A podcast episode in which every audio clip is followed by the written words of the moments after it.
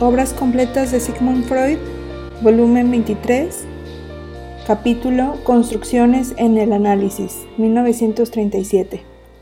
Un investigador muy meritorio a quien le estoy siempre agradecido por haber tratado con equidad al psicoanálisis en una época en que la mayoría de los otros no sentían el deber de hacerlo, manifestó cierta vez a pesar de ello una apreciación tan mortificante como injusta sobre nuestra técnica analítica dijo que cuando nosotros presentábamos a un paciente nuestras interpretaciones, procedíamos con él siguiendo el desacreditado principio de Heads I win, tells you lose, o sea, si él nos da su aquiescencia, todo es correcto, pero si nos contradice, entonces no es más que un signo de resistencia, y por lo tanto igualmente es correcto.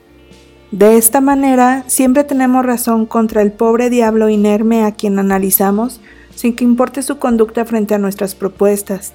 Ahora bien, como es verdad que un no de nuestro paciente no nos mueve en general a resignar por desertada nuestra interpretación, semejante desenmascaramiento de nuestra técnica ha sido bienvenida por los opositores al análisis. Por eso vale la pena exponer en profundidad cómo solemos apreciar en el curso del tratamiento analítico el sí y el no del paciente, la expresión de su aquiescencia y de su contradicción.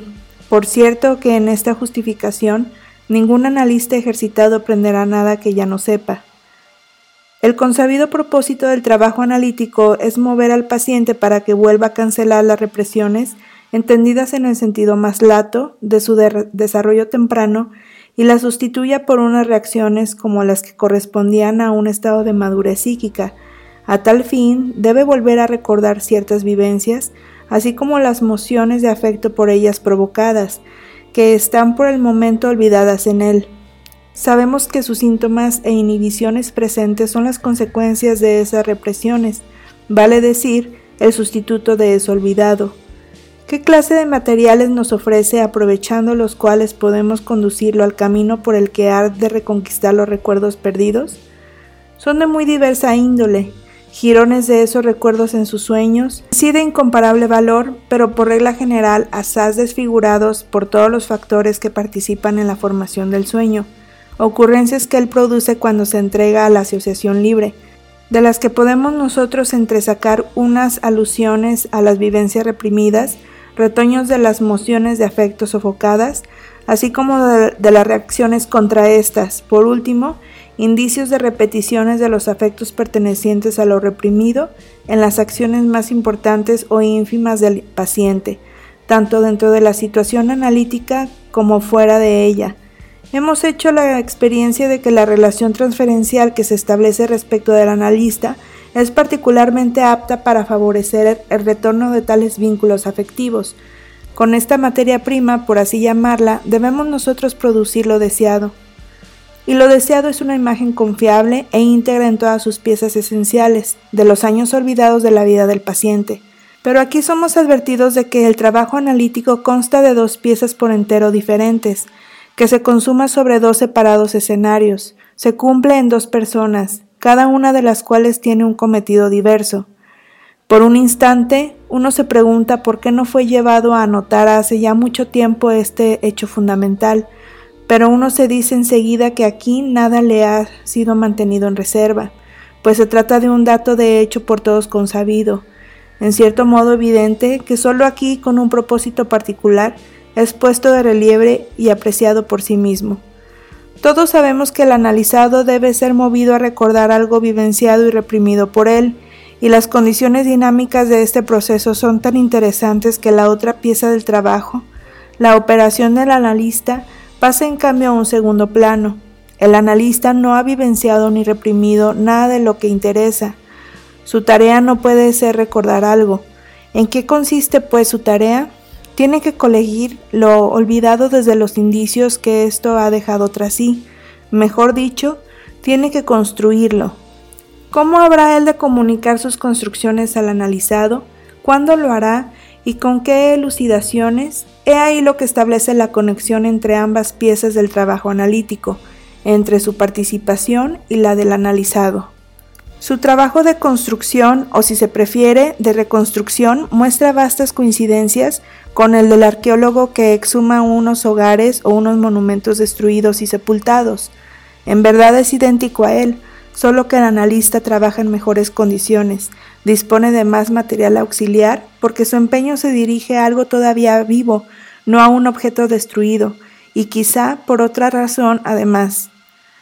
Pero así como el arqueólogo a partir de unos restos de muros que han quedado en pie levanta las paredes, a partir de unas excavaciones en el suelo determina el número y la posición de las columnas, a partir de unos restos ruinosos restablece lo que otrora fueron adornos y pinturas murales. Del mismo modo procede el analista cuando extrae sus conclusiones a partir de unos jirones de recuerdo, unas asociaciones y unas exteriorizaciones activas del analizado y es incuestionable el derecho de ambos a reconstruir mediante el completamiento y ensambladura de los restos conservados. También muchas dificultades y fuentes de error son las mismas para los dos. Una de las tareas más peliagudas de la arqueología es, notoriamente, determinar la edad relativa de un hallazgo. Si un objeto sale a la luz en cierto estrato, ello a menudo no decide si pertenece a esto o ha sido trasladado a esa profundidad por una posterior perturbación. Bien se colige el correspondiente de esa duda en las construcciones analíticas. Hemos dicho que el analista trabaja en condiciones más favorables que el arqueólogo porque dispone además de un material del cual las exhumaciones no pueden proporcionar correspondiente alguno. Por ejemplo, las repeticiones de reacciones que provienen de la edad temprana y todo cuanto es mostrado a través de la transferencia a raíz de tales repeticiones. Pero cuenta asimismo el hecho de que el exhumador trata con objetos destruidos, de los que grandes e importantes fragmentos se han perdido irremediablemente, sea por obra de fuerzas mecánicas, del fuego o del pillaje. Por más empeño que se ponga, no se podrá hallarlos para componerlos con los restos conservados. Uno se ve remitido única y exclusivamente a la reconstrucción, que por eso con harta frecuencia no puede elevarse más allá de una cierta verosimilitud.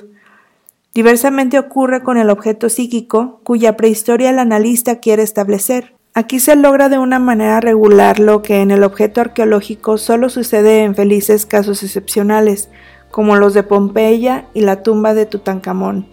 Todo lo esencial se ha conservado, aun lo que aparece olvidado por completo.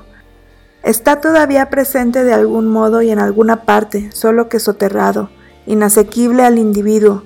Como es sabido, es lícito poner en duda que una formación psíquica cualquiera pueda sufrir realmente una destrucción total. Es solo una cuestión de técnica analítica que se consiga o no traer a la luz de manera completa lo escondido. Únicamente otros dos hechos obstan a este extraordinario privilegio del trabajo analítico, a saber, que el objeto psíquico es incomparablemente más complicado que el objeto material del exhumador y que nuestro conocimiento no está preparado en medida suficiente para la que ha de hallarse, pues su estructura íntima esconde todavía muchos secretos. Y en este punto termina nuestra comparación entre ambos trabajos, pues la principal diferencia entre los dos reside en que para la arqueología la reconstrucción es la meta y el término del empeño, mientras que para el análisis la construcción es solo una labor preliminar. 2. Labor preliminar, en verdad no en el sentido de que deba ser transmitada primero en su totalidad antes de comenzar con los detalles, como en la edificación de una casa, donde tienen que levantarse todas las paredes y colocarse todas las ventanas antes de que uno pueda ocuparse de la decoración del interior. Todo analista sabe que en el tratamiento analítico las cosas suceden de otro modo, que ambas modalidades de trabajo corren lado a lado, adelante siempre la una y la otra reuniéndosele. El analista decima a una pieza de construcción y la comunica al analizado para que ejerza efecto sobre él, Luego construye otra pieza a partir del nuevo material que afluye, procede con ella de la misma manera y en esta alternancia sigue hasta el final. Si en las exposiciones de la técnica analítica se oye tan poco sobre construcciones, la razón de ello es que a cambio se habla de interpretaciones y su efecto.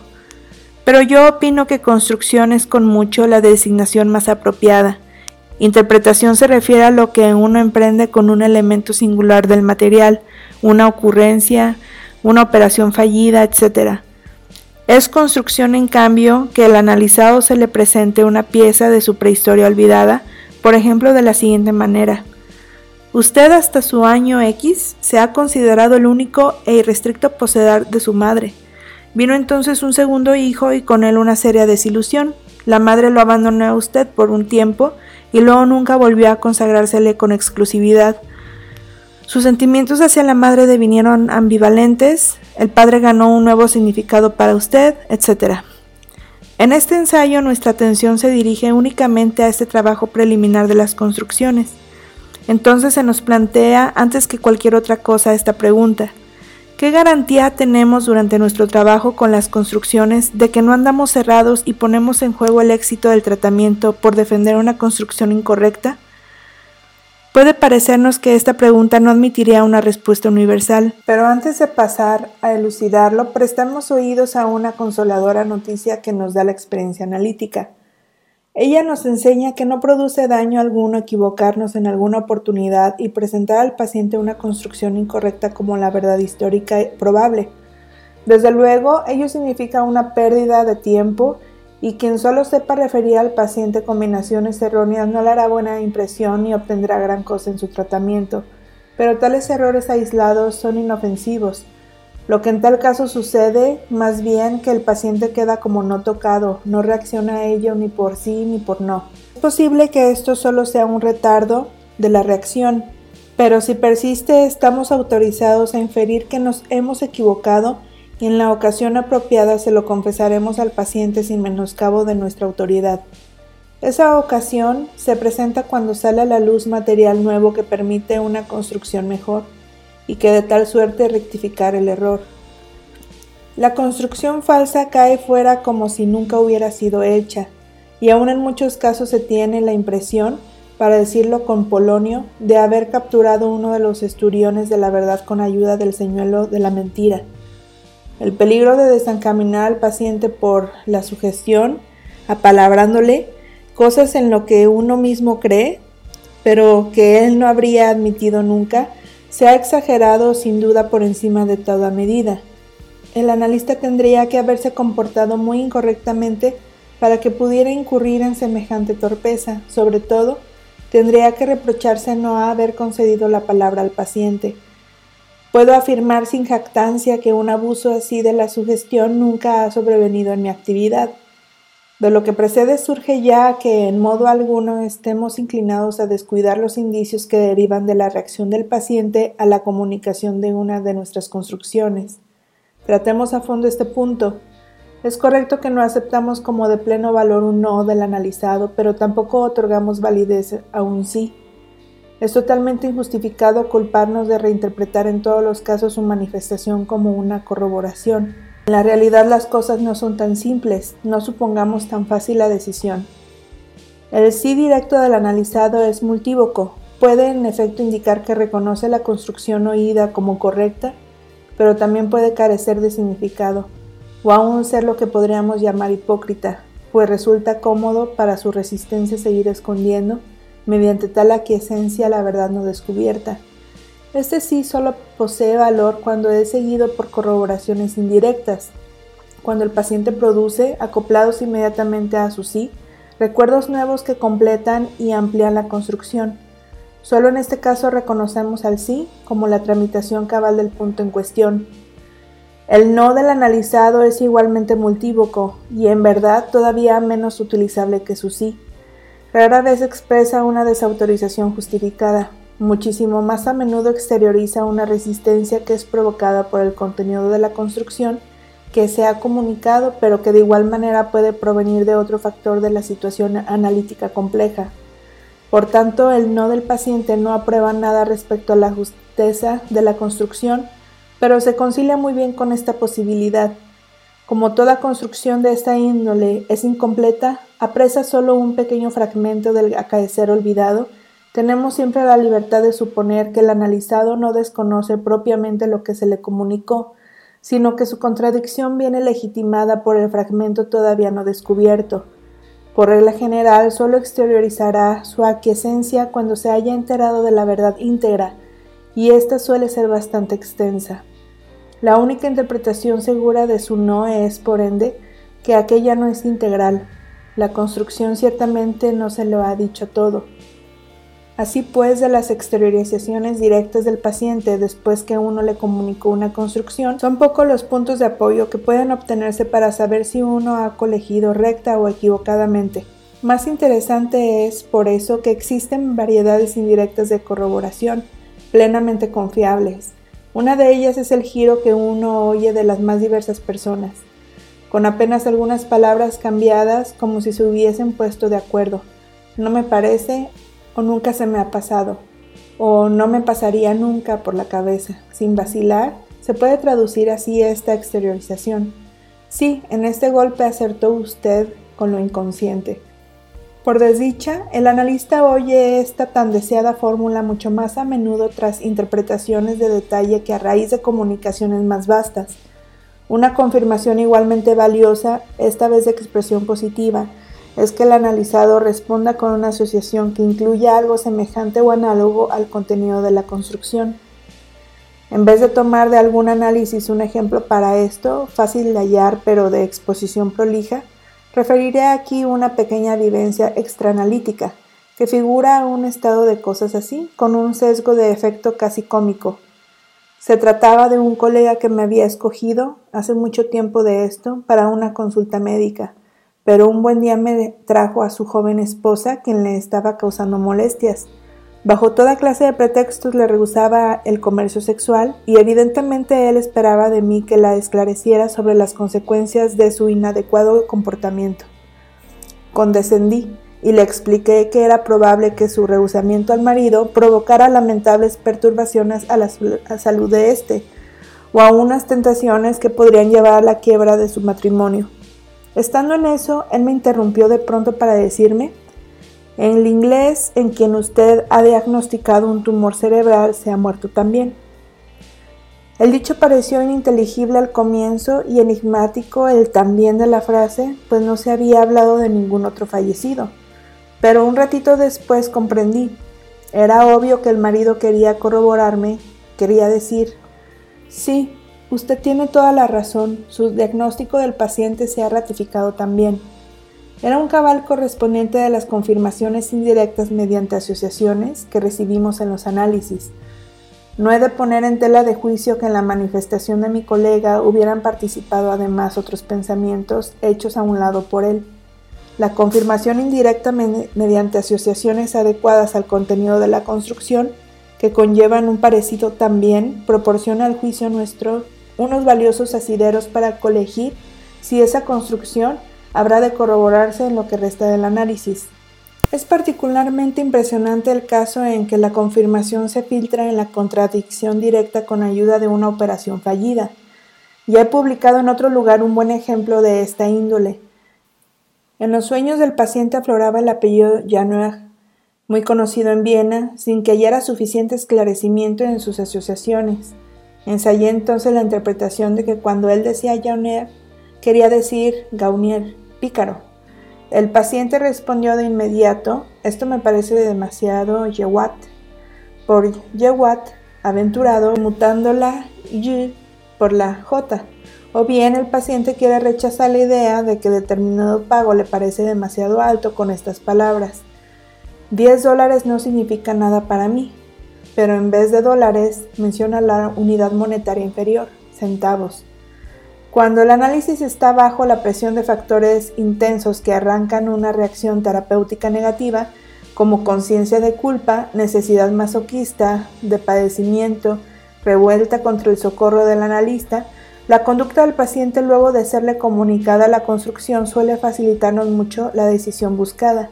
Si la construcción es falsa, no modifica nada en el paciente, pero si es correcta o aporta una aproximación a la verdad, él reacciona frente a ella con un inequívoco empeoramiento de sus síntomas y de su estado general. A modo de síntesis podemos establecer que no merecemos el reproche de desdeñar la posición que el analizado adopte ante nuestras construcciones. La tomamos en cuenta y a menudo extraemos de ella valiosos puntos de apoyo. Pero estas reacciones del paciente son las más de las veces multívocas y no consienten una decisión definitiva. Solo la continuación del análisis puede decidir si nuestra construcción es correcta o inviable, y a cada construcción la consideramos apenas una conjetura que aguarda ser examinada, confirmada o desestimada. No reclamamos para ella ninguna autoridad, no demandamos del paciente un asentamiento inmediato, no discutimos con él cuando al comienzo la contradice. En suma, nos comportamos siguiendo el arquetipo de un consabido personaje de Nestroy, aquel mucamo que para cualquier pregunta u objeción tiene pronta esta única respuesta. En el curso de los acontecimientos todo habrá de aclararse. 3. Ni vale la pena exponer cómo sobreviene ello en la continuación del análisis, tampoco los caminos por los cuales nuestra conjetura se muda en el convencimiento del paciente. Es algo que la experiencia cotidiana de todo analista vuelve notorio y comprenderlo no ofrece dificultad alguna. Solo un punto reclama en relación con esto, indagación y esclarecimiento.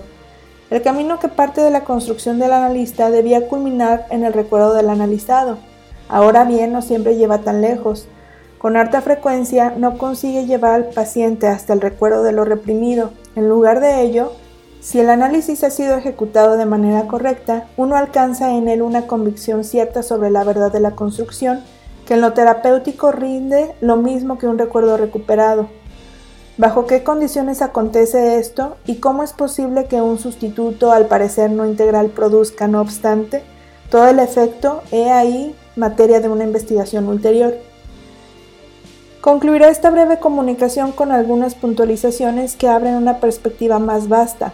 En algunos análisis noté que en, los analizados un fenómeno sorprendente e incomprensible a primera vista, tras comunicarles yo una construcción a todas luces certera. Les sacudían unos vívidos recuerdos calificados de hipernítidos por ellos mismos, pero tales que no recordaban el episodio que era contenido de la construcción sino detalles próximos a ese contenido, por ejemplo, los rostros hipermarcados de las personas allí nombradas, los lugares donde algo semejante habría podido ocurrir, o un paso más allá, los objetos que amoblaban tales lugares, de los cuales, como es natural, la construcción nuestra no habría podido saber nada. Esto acontecía tanto en sueños, inmediatamente después de la comunicación, cuanto en la vigilia, en unos estados parecidos al fantaseo. Nada seguía luego estos recuerdos, parecía verosímil concebirlos como resultado de un compromiso. La pulsión emergente, outrep de lo reprimido, puesta en movimiento al comunicarse la construcción, había querido transportar hasta la conciencia aquellas sustantivas huellas némicas y una resistencia había conseguido no por cierto atajar el movimiento, pero sí desplazarla, descentrarlo sobre objetos vecinos circunstanciales. Habría sido posible llamar alucinaciones a estos recuerdos de haberse sumado a su nitidez la creencia en su actualidad. Ahora bien, esta analogía cobró significación cuando llamó mi atención la ocasional ocurrencia de efectivas alucinaciones en otros casos, en modo algunos psicóticos. La hilación de pensamiento prosiguió entonces. ¿Acaso sea un carácter universal de la alucinación, no apreciado lo bastante hasta ahora, que dentro de ella retorne algo vivenciado en la edad temprana y olvidado luego, algo que el niño vio u oyó en la época en que apenas era capaz del lenguaje todavía, y que ahora esfuerza su ascenso a la conciencia, probablemente desfigurado y desplazado por efecto de las fuerzas que contrarían ese retorno. Y si la alucinación es referida de manera más próxima a formas determinadas de psicosis, nuestra hilación de pensamiento puede dar un paso más Quizá las formaciones delirantes en que con gran regularidad hayamos articuladas estas alucinaciones no sean tan independientes, como de ordinario suponíamos de la pulsión emergente de lo inconsciente y del retorno de lo reprimido. En el mecanismo de una formación delirante solo destacamos por lo común dos factores, el extrañamiento respecto de la realidad y de sus motivos por un lado, y el influjo del cumplimiento de deseos sobre el contenido del delirio por el otro, Ahora bien, el proceso dinámico no podría ser, en cambio, que la pulsión emergente de lo reprimido aprovechase el extrañamiento respecto de la realidad objetiva para imponer su contenido a la conciencia, en lo cual las resistencias excitadas por este proceso y la tendencia al cumplimiento de deseo compartieran la responsabilidad por la desfiguración, dislocación y el desplazamiento, descentramiento de lo vuelto a recordar, y en efecto es este el consabido mecanismo del sueño que una antiquísima vislumbre ha equiparado al delirio. Yo no creo que esta concepción del delirio sea nueva en todas sus partes, pero lo cierto es que destaca un punto de vista que por lo corriente no, es situado en el primer plano. Lo esencial en ella es la afirmación de que no solo hay método en la locura, como ya lo discernió el poeta, sino que ésta también contiene un fragmento de verdad histórico vivencial, historic, la cual nos lleva a suponer que la creencia compulsiva que haya el delirio cobra su fuerza justamente de su fuente infantil. Hoy para probar esta teoría apenas dispongo de unas reminiscencias, no de impresiones frescas. Probablemente valga la pena ensayar el estudio de los correspondientes casos patológicos siguiendo las premisas aquí desarrolladas y encaminar también de acuerdo con ellas su tratamiento, Así se resignaría el vano empeño para convencer al enfermo sobre el desvarío de su delirio, su contradicción con la realidad objetiva, y el cambio se hallaría en el reconocimiento de ese núcleo de verdad, un suelo común sobre el cual pudiera desarrollarse el, trabajo terapéutico. Este trabajo consistiría en librar el fragmento de verdad histórico-vivencial de sus desfiguraciones y apuntalamientos en el presente real objetivo y restituirlo en los lugares del pasado a los que pertenece. En efecto, este traslado de la prehistoria olvidada al presente o a la expectativa del futuro es un suceso regular también en el neurótico. Harto a menudo, cuando un estado de angustia le hace prever que algo terrible sucederá, simplemente está bajo el influjo de un recuerdo reprimido que querría acudir a la conciencia y no puede devenir consciente. El recuerdo de que ocurrió efectivamente algo terrible en aquel tiempo, Opino que tales empeños con psicóticos habrán de enseñarnos mucho de valioso, aunque el éxito terapéutico les sea denegado. Yo sé que no es encomiable tratar de pasada como aquí hemos hecho un tema tan importante, pero es que me ha seducido una analogía. Las formaciones delirantes de los enfermos me aparecen como unos equivalentes de las construcciones que nosotros edificamos en los tratamientos analíticos unos intentos de explicar y de restaurar que es cierto bajo las condiciones de la psicosis solo pueden conducir a que el fragmento de la realidad objetiva que uno desmiente en el presente sea sustituido por otro fragmento que de igual modo uno había desmentido en la temprana prehistoria.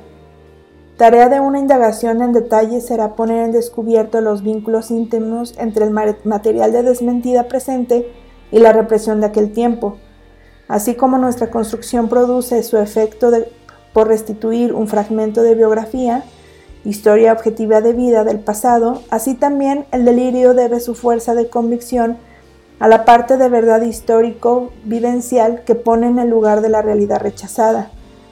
De tal suerte también al delirio se aplicará el acerto que ya hace tiempo he declarado exclusivamente para la histeria, a saber que el enfermo padece por sus reminiscencias, Tampoco en aquella época esa breve fórmula pretendía poner en tela de juicio la complicada causación de la enfermedad, ni excluir el efecto de tantísimos otros factores.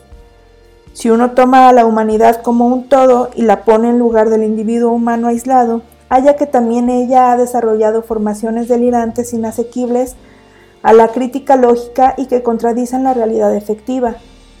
Sí, no obstante, han podido exteriorizar un poder tan extraordinario sobre los hombres. La indagación lleva a la misma conclusión que en el caso del individuo. Deben su poder a su peso de verdad histórico vivencial que ellas han recogido de la represión de épocas primordiales olvidadas.